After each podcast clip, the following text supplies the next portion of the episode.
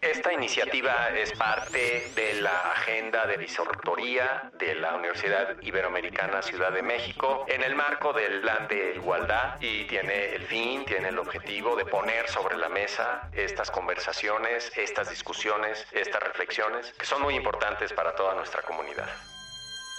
Hola, les doy la bienvenida a Diálogos desde la Intersección. Soy Michelle Gama, me acompaña como siempre Alejandro Anaya y como él mismo nos propuso en el último episodio, pudimos eh, volver a traer a un invitado eh, magnífico, Santiago Steinou, o ¿cómo se pronuncia tu apellido? Cuéntanos. Steinou, muy bien.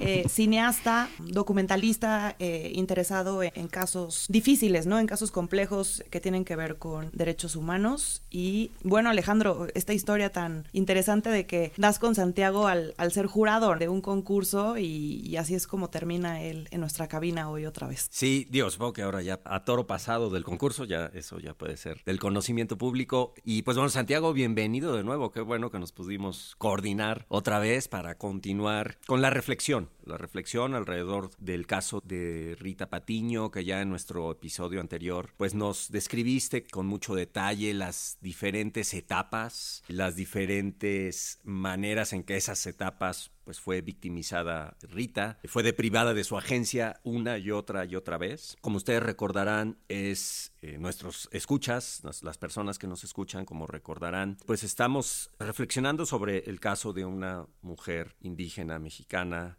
de la Sierra Tarahumara, de Cerocagui, que además pues ha sido o es una localidad que en el último año, un poquito más, para la comunidad jesuita y los que estamos alrededor, quienes, quienes estamos alrededor de ella, pues también tiene importancia, una significación por otros motivos, por supuesto. Y cómo se juntan entonces o se intersectan en el caso de Rita distintos tipos de vulnerabilidades o de situaciones de vulnerabilidad que crean ahora sí que una especie de tormenta perfecta de pérdidas de agencias y por lo tanto de abusos y de violaciones a los, a los derechos humanos de eh, una mujer eh, indígena, pobre, por supuesto. Extranjera, ¿no? En este país, este, en donde no hay Así interpelación, este, ni lingüística, ni física, ni de género. Sí, y luego también regresando en México, ¿no? Se vuelven a dar otro tipo de, pues, de situaciones que resultan en la violación de los derechos humanos de Rita, ¿no? Entonces no sé cómo quieren que le entremos a este análisis de lo interseccional y de... A mí eh, me gustaría saber, Santiago, quizás para comenzar, el título, La mujer, la mujer de estrellas y montañas. Eh, ¿Por qué este título? Se llama La mujer de estrellas y montañas porque, eh, va a ser un spoiler de la película, pero Rita al final de la película fallece. En la comunidad traumara existe esta idea de que el pueblo tarahumara desciende de las estrellas y viene las, de las estrellas para vivir en las montañas y cuidar el mundo. Entonces eh, la película culmina con la muerte de la protagonista y pues un poco eh, como retomando esa idea, ¿no? esta concepción cosmogónica de Tarahumara, porque pusimos ese título. No se pierdan la película, ¿eh? por cierto, además es fácil de, encontrar en línea y de, y de verla. Platíganos un poco de tu, del análisis, que es ya más conceptual o más académico que hiciste después de esta historia. Pues a mí me interesaba fundamentalmente eso, ¿no? Cómo se combinan, eh, cómo se intersectan, ¿no? El hecho de una persona que era mujer, que era indígena, que antes o después de haber ingresado al hospital tenía una discapacidad. Es difícil determinar en qué momento preciso comenzó. Y por qué también. ¿Por qué? Pero había una discapacidad. Y bueno, otra, otra circunstancia de desventaja, el hecho de no hablar el idioma hegemónico. Claro. que creo que, eh, y quizá en la tesis no está suficientemente bien abordado, ahora que la volví a leer para venir aquí, pero creo que debía haber hecho mucho más énfasis en, en los derechos lingüísticos como pilares para defender el resto de los derechos humanos. Y tú no tienes un intérprete cuando llegas a un hospital o no tienes un intérprete cuando estás en un proceso legal, o sea, tus posibilidades de que se violen tus derechos humanos son altísimas. Y me parece que eso también se transmite, pues, obviamente a la educación y a otros sectores de la sociedad, ¿no? Pero en este caso los derechos lingüísticos parece que son muy importantes. Claro, y también una situación de personas sin hogar, ¿no? Al, al, inicio de la, de la historia y casi que a lo largo de, también cuando sale, ¿no? Cuando logra salir, porque fue todo una, eh, pues fue todo un tema, dónde iba a vivir. Rita pues, regresa a México, pero regresa a dónde, no fue fácil tampoco, eh, pues encontrarle un hogar, ¿no? Exactamente, cuando regresa, la idea original que se tiene era que Rita regresara a vivir a la sierra con su familia. Sin embargo, lo que se encontró en la sierra era que Rita siempre había sido una mujer despreciada o no querida en la sierra y que probablemente esa fue una de las razones que la llevó a abandonar su comunidad. Trágicamente, por ejemplo, se le separó de su hijo con la idea de esta mujer no puede cuidar a un hijo, le va a hacer daño y sin pasar por ningún proceso legal, por ningún, simplemente se le separó. La autoridad, bueno, la autoridad de la comunidad dijo, esta señora no puede cuidar a este y pues eso, o sea, es un caso en donde se manifiestan de verdad un montón de condiciones de desventaja y que se repiten y se repiten y se repiten a un nivel en donde aún habiendo obtenido cierta justicia por parte de las autoridades de Kansas, que fue una indemnización que para México era una indemnización bastante significativa, que le podría haber alcanzado ese dinero para vivir toda su vida, su condición de desventaja, su condición de vulnerabilidad se repite y le quitan la agencia ese dinero y lo administran mal y pierde todo. Y muere en condiciones de pobreza extrema, sin acceso a tratamiento médico, sin dinero para comprar analgésicos, en condiciones pues, de, de pobreza de la peor. Que además también afectaron de alguna manera a, Juanita, ¿no? A su sobrina, que también tuvo que hacer ajustes, salirse de la comunidad, etcétera, por albergar. Entonces tuvo también, digamos, una. También la familia resultó afectada en sus derechos, ¿no? Pues es que yo lo que creo es que la desinstitucionalización de una persona que ha estado institucionalizada por tanto tiempo siempre va a ser sumamente conflictiva hasta que no haya como sociedad una, una perspectiva que incluya a las personas con discapacidad y, también a las personas que están recluidas por otras cuestiones, que no haya realmente un proceso incluyente en ese sentido, la desinstitucionalización siempre va a generar más conflictos. En el caso mexicano, lo que pasó en este caso concreto, pues es que ante la falta de, de, un tejido social suficientemente sólido para enfrentar una condición así, pues siempre acaba la familia cargando el peso. Entonces, Juanita, la sobrina, es una persona que tuvo que cargar con ella, a quien se le culpó de haberse robado la indemnización de Rita o malversado, cuando ella no administró un solo centavo de eso, y que fue también excluida de su comunidad. Y además, eh, viviendo tanto en la ciudad de Chihuahua como en la región de Cerro y condiciones de violencia enorme. No me sorprende que sea mujer, ¿no? Porque generalmente también este, las mujeres son las que acaban haciéndose cargo de, de, los trabajos de cuidados de las personas enfermas o las infancias, ¿no? Las personas eh, ya en la tercera edad generalmente están a cargo de, de mujeres, ¿no?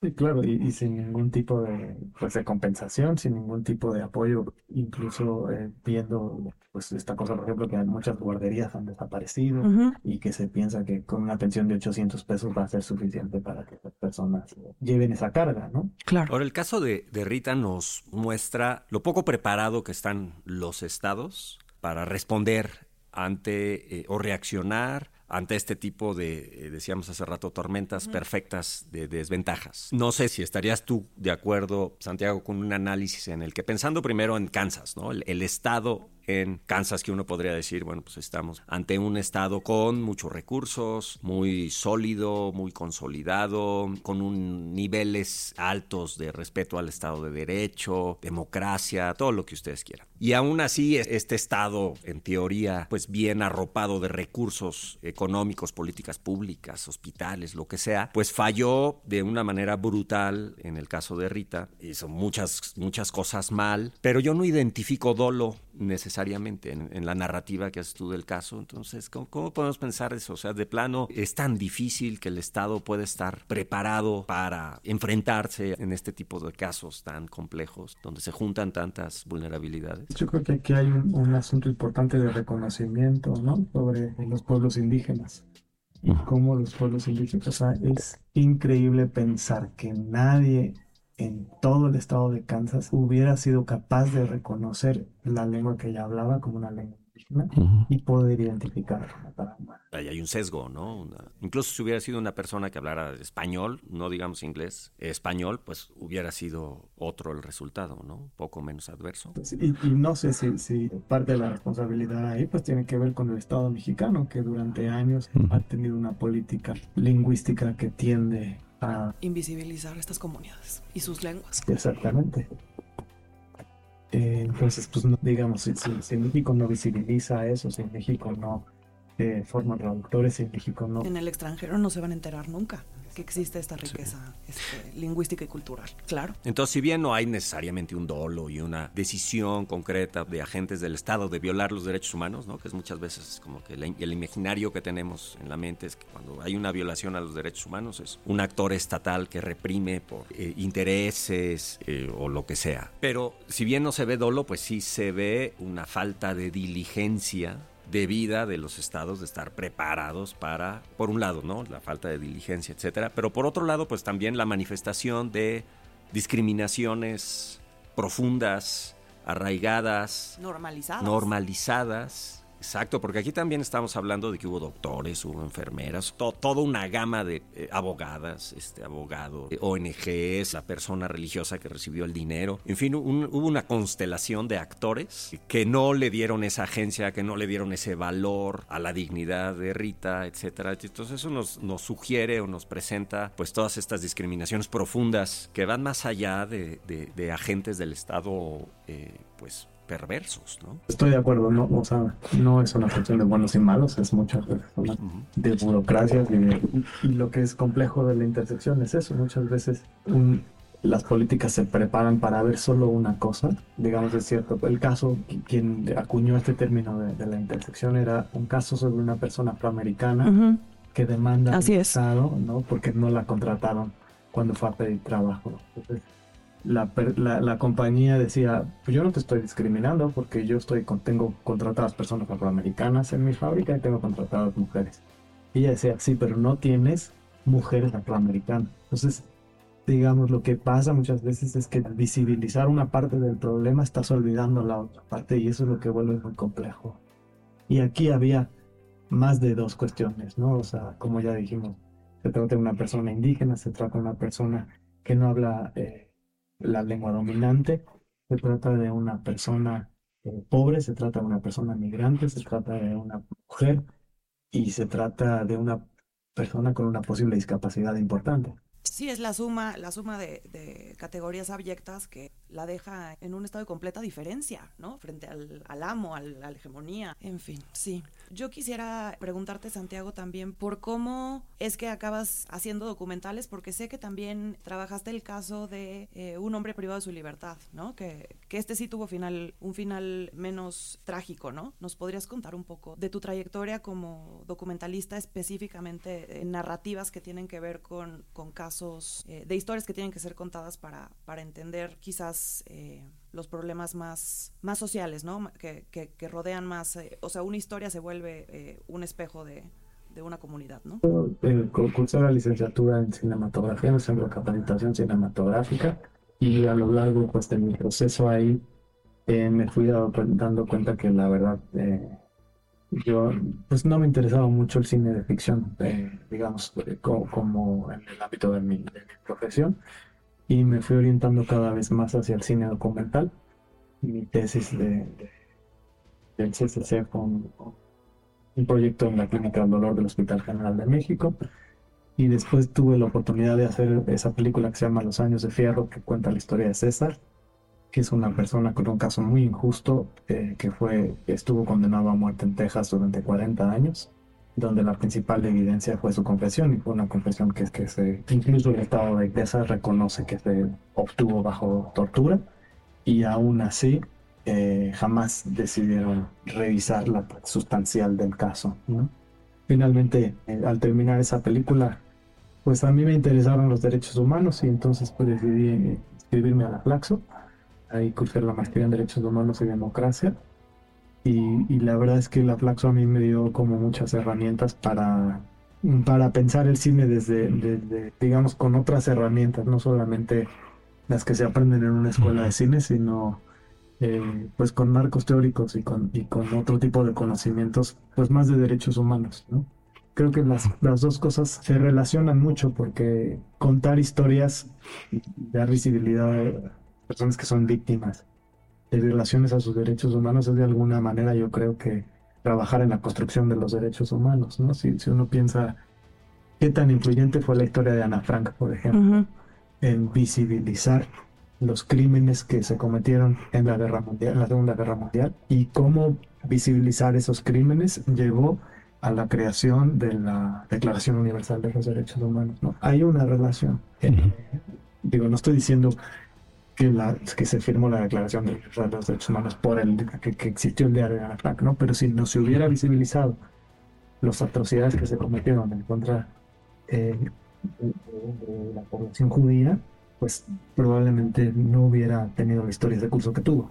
Sí, hemos hablado aquí en distintos episodios, ¿no? Del poder de las historias o de, o, de mecanismos o medios para poner narrativas alternativas Así es. sobre la mesa. Así es, y hay una búsqueda ética, ¿no? A la hora de contar estas historias. Yo la verdad en ese sentido me sentí muy afortunado de que la Flaxo me permitiera escribir mi tesis con esa apertura, ¿no?